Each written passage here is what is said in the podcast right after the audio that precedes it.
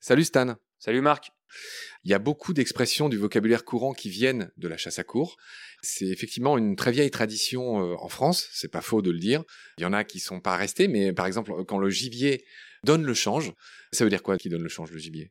C'est qu'il euh, va se mêler à d'autres animaux dans sa fuite, euh, volontairement ou involontairement, et les chiens vont partir sur un autre animal. Voilà, donc c'est ça donner le change. Il y a aussi l'expression battre l'eau. Battre l'eau, ça c'est quand euh, l'animal va se réfugier dans un étendue d'eau, soit pour euh, dissiper son odeur, soit tout simplement parce qu'il est trop fatigué et qu'il a besoin de se rafraîchir. Et là, euh, un ballot, c'est la scène où les veneurs vont mettre une barque à l'eau pour aller poignarder l'animal sous l'eau ou le noyer. Il y a aussi le mot forlonger. Oui, ça c'est quand l'animal accélère un petit peu et prend un peu d'avance sur les chiens.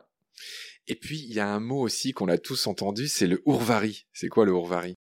Le Hourvari, c'est quand l'animal, dans sa fuite désespérée, va zigzaguer, faire demi-tour, prendre euh, le chemin inverse de ce qu'il a pris, et ça peut perdre les chiens des fois. En fait, le Hourvari, c'est quand il retourne sur ses propres traces, et du coup, effectivement, ça sème la zizanie dans l'odorat des chiens qui savent plus euh, où ça commence, où ça finit, etc. C'est ça le. Et donc, toutes ces expressions, voilà, je voulais quand même le dire, il y a donner le change, euh, il y a marcher sur les brisées de quelqu'un, qui vient de la chasse à cour, il y a être un fin limier, le limier, c'est les chiens, tu l'as déjà dit. Il y a être aux abois, on en a parlé. Il y a courir plusieurs lièvres ou deux lièvres à la fois. Et puis, il y a tout simplement mettre sur la voie. Ah, il y en a plein d'autres aussi. Comme quoi, par exemple Prendre son parti, par exemple. Ah. Donc, bref, on voit à travers ces expressions que c'est vraiment une tradition euh, séculaire, ça c'est certain. Et je voudrais aussi qu'on donne maintenant quelques chiffres sur euh, la vénerie. J'ai lu que la vénerie avait explosé dans les années 80, euh, les années Bernard Tapie. On était passé de 300 à 400 équipages. Euh, ça s'est un peu stabilisé aujourd'hui. Il y a combien d'équipages en France aujourd'hui? Oh, il y a 390 équipages, je pense. D'accord. Donc, selon ma petite enquête, ça rassemble en tout 17 000 chiens. Il n'y a pas vraiment de chiffre précis là-dessus parce qu'il y a beaucoup de naissances et il y a beaucoup de chiens qui disparaissent quand ils deviennent inutiles. Donc 17 000, c'est le chiffre qu'ils avancent eux, mais 400 équipages qui regroupent 10 000 boutons, ça veut dire quoi? Les boutons, c'est ceux qui ont le droit, l'honneur de porter le bouton euh, doré officiel de l'équipage, donc c'est vraiment ceux qui cotisent plein pot, et c'est les vrais veneurs, ceux qui ont vraiment le droit de participer entièrement à la chasse. Voilà, autour de ces gens-là, il y a 30 000 suiveurs réguliers et il y aurait 70 000 occasionnels. C'est des chiffres difficilement vérifiables, mais en gros, ça fait quand même une centaine de milliers de gens en France qui intéressés. sont intéressés par cette pratique qui rebute 86% des Français. Sondage IFOP 2021, c'est bien ça? Mois de mars, fait par la Fondation Bardot et l'IFOP, ouais. D'accord. On n'a pas dit le nombre de chiens, mais il y a en moyenne 20 à 100 chiens par chasse, hein, c'est ça? Bah en fait, les équipages ont chacun leur chenil, et c'est vrai que du plus petit au plus gros équipage, on peut trouver entre une vingtaine et une centaine de chiens. Mais pendant la chasse à cour, ils lâchent à peu près une cinquantaine de chiens derrière la bête. D'accord. Ces chiens peuvent être de plusieurs races différentes. Il y a les chiens d'Artois, il y a les bassets artésiens, il y a le poitevin, il y a le français tricolore, le billy, les porcelaines, d'autres à citer importants. Ah, il y en a vraiment plein, plein, plein. Ça dépend des types d'animaux qui chassent. Il y a vraiment plein de croisements qui sont faits et il y a tout un élevage derrière. C'est des chiens qui ressemblent un peu aux fameux beagle, euh, ces chiens anglais tricolores. En plus gros. On dit que ces chiens sont créancés. Qu'est-ce que ça veut dire? Ça veut dire qu'ils sont élevés et entraînés pour euh, traquer un seul type d'animal. Mais bon, ça c'est évidemment théorique, parce que les veneurs euh, au cerf, par exemple, aimeraient bien et se vantent que leurs chiens sont créancés pour ne chasser que le cerf. Mais bon, dans la pratique, on voit qu'en fait, les animaux partent sur tout ce qui bouge, et c'est vraiment ça qui crée un grand chaos dans la forêt. C'est-à-dire que dès qu'on lâche 50 chiens comme ça euh, libres, ils ont beau être entre guillemets créancés, ils dérangent toute la faune. D'accord, on a bien compris. Et maintenant, je voudrais qu'on enchaîne sur vos arguments avant d'en venir aux méthodes que vous employez. Je voudrais que tu me dises en fait ce que tu reproches à cette pratique concrètement. Euh, qu'est-ce qui te plaît pas Qu'est-ce qui vous plaît pas Qu'est-ce qui vous dérange dans la chasse à cours euh, Quels sont vos arguments concrets? La première chose qui dérange euh, tout le monde, c'est évidemment la cruauté envers les animaux sauvages qui est injustifié. C'est-à-dire que dans la chasse à cour, il n'y a aucune notion d'aller se nourrir, il n'y a aucune notion de réguler des espèces. Par exemple, pour les sangliers, la chasse à cour tue 0,1% des sangliers qui sont chassés en France. Donc c'est vraiment une chasse qui est faite pour le loisir. Et ce qui est infligé à ces animaux pendant toute la journée, où on fait de leur mort un spectacle, de leur agonie en fait, plus que de leur mort, de 10h du matin jusqu'à 18h des fois, c'est vraiment quelque chose qui est injustifiable pour la plupart des gens. Oui, alors si on s'intéresse à ce que vit l'animal, il y a non seulement la très cruelle mise à mort euh, qu'on a racontée, à coups de poignard, noyé, curé, bouffé vivant, ou non, alors pas vivant par si, les si, chiens. si, si, pour, euh, pour qu'il y ait de la petite vénerie, les lièvres et les lapins sont rattrapés par la meute et sont déchiquetés euh, par les chiens. Et donc euh, avant ça, il y a tout le stress causé à l'animal. En 95-96, il y a une équipe de biologistes anglais euh, sous l'égide du professeur Bateson qui a fait une analyse, donc c'est la seule au monde qui a été réalisée, sur les cerfs et laves chassés à court. Et en fait, cette analyse dit que le stress et la souffrance que subissent les animaux chassés à court est comparable avec aucun autre type de chasse.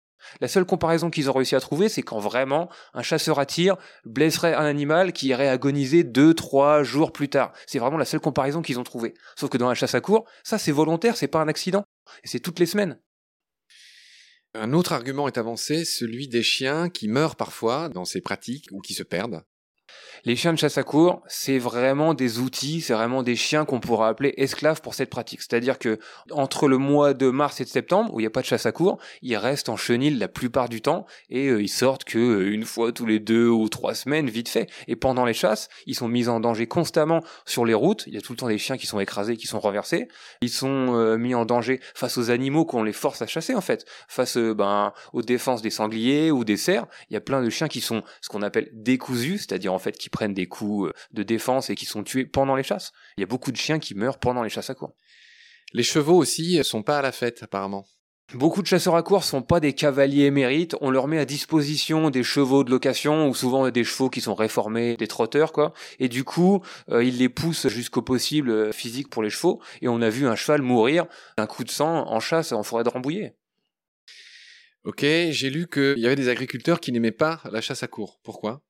La chasse à court, c'est quelque chose qui utilise beaucoup de territoire, et donc bah, ça se passe beaucoup en forêt pour les grands animaux, mais pour la petite vénerie, aussi pour la grande, ils traversent des champs. Et forcément, euh, quand t'as euh, des dizaines de cavaliers, des dizaines de chiens qui saccagent un peu les cultures, ça plaît pas à tous les agriculteurs. Bien sûr, la chasse à court, c'est une chasse qui est féodale, c'est-à-dire qui dépend beaucoup des territoires. Donc du coup, il y a quand même un certain réseau d'agriculteurs qui se fait autour des équipages de chasse à court, mais en termes de dégâts sur les cultures, c'est quand même pas ce qu'il y a de mieux.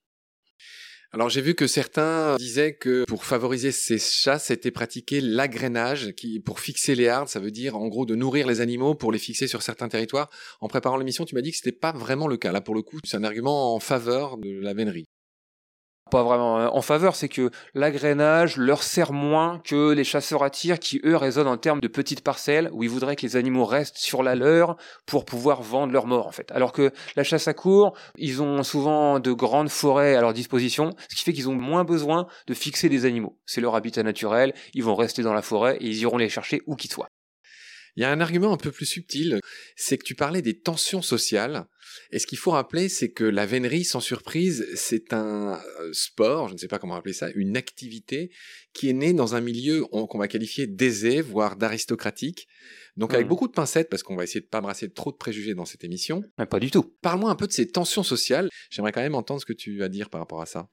Il faut pas tout mélanger, comme tu dis, il faut pas propager des préjugés. C'est pas vraiment une chasse qui dépend de l'argent, c'est pas une chasse de la bourgeoisie, c'est une chasse qui est vraiment née sous les rois, sous le règne de l'aristocratie en fait. Et donc euh, ça en garde les stigmates aujourd'hui dans toute sa pratique, dans toute sa façon de faire. Comme je disais, il y a encore des valets par exemple dans la chasse à cour, et c'est quelque chose euh, qui est pas bien vu par les gens de ce siècle en fait, qui voient ça, qui sont témoins de ça.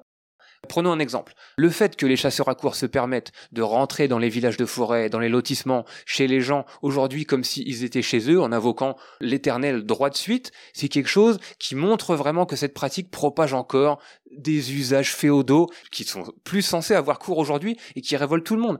Imagine, tu traverses la forêt pour aller au boulot, tu croises un équipage de gens habillés avec des redingotes du XIXe siècle, tu klaxonnes pour euh, pouvoir avancer. Non, ils bloquent la route et ils vont même jusqu'à cravacher ton capot de voiture en te traitant de manant. C'est quelque chose qu'on voit en 2021. C'est un peu euh, de ça que je parle quand je parle de tension sociale. On va rester sur l'histoire des tensions.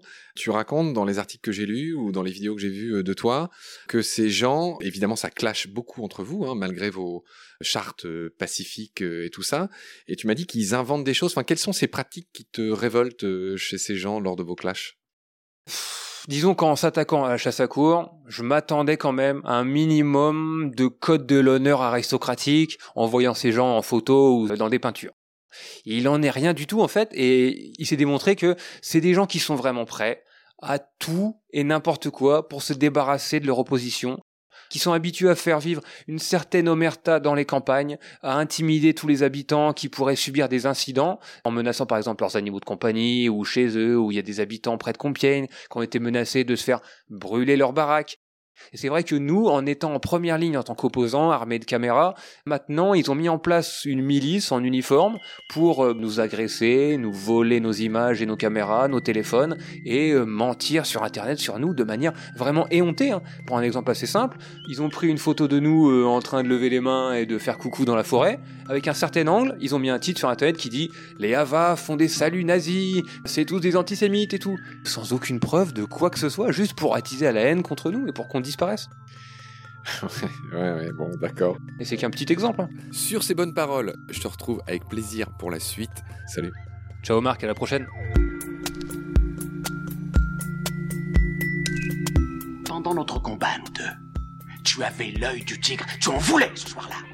Il faut que tu retrouves ça maintenant. Et la seule façon, c'est de recommencer au commencement. Tu vois ce que je veux dire?